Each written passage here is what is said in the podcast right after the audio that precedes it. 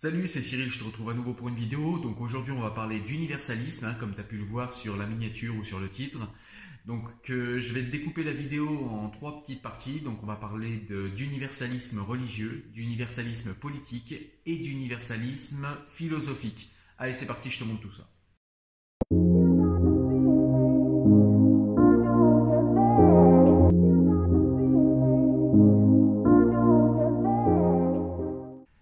Qu'est-ce que l'universalisme religieux? L'universalisme religieux, c'est tout simplement l'idée que certaines religions ont une vocation universelle.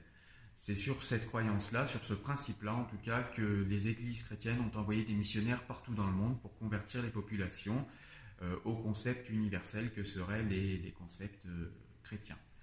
D'ailleurs, euh, catholique est un mot grec qui veut dire universel. Donc voilà ce qu'est l'universalisme religieux. Donc ensuite, il y a l'universalisme politique. Donc l'universalisme politique euh, est une catégorie qui se divise en deux sous-catégories. Donc on a l'universalisme institutionnel et l'universalisme républicain.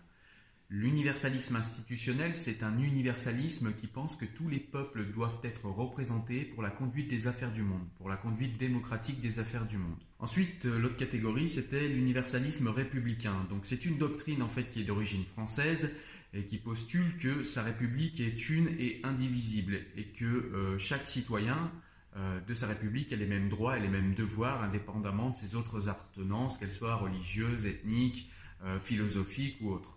Et donc ce modèle postule que son idéal est un idéal universel. Donc ensuite, il y a l'universalisme en philosophie, donc il y a l'universalisme philosophique qui postule qu'il existerait un système universel, un système qui régit les relations entre les hommes avec un grand H dans le monde et, qui serait le bon modèle et qui serait universel, qui s'appliquerait à toutes et tous. Et ce modèle universel serait façonné par la raison humaine.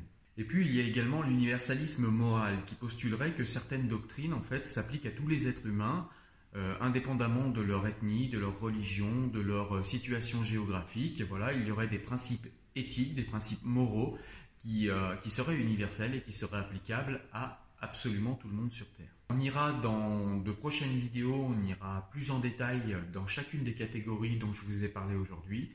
Euh, donc ce ne sera pas forcément la prochaine, hein, puisque vous le savez, on parle quand même euh, majoritairement de livres sur cette chaîne.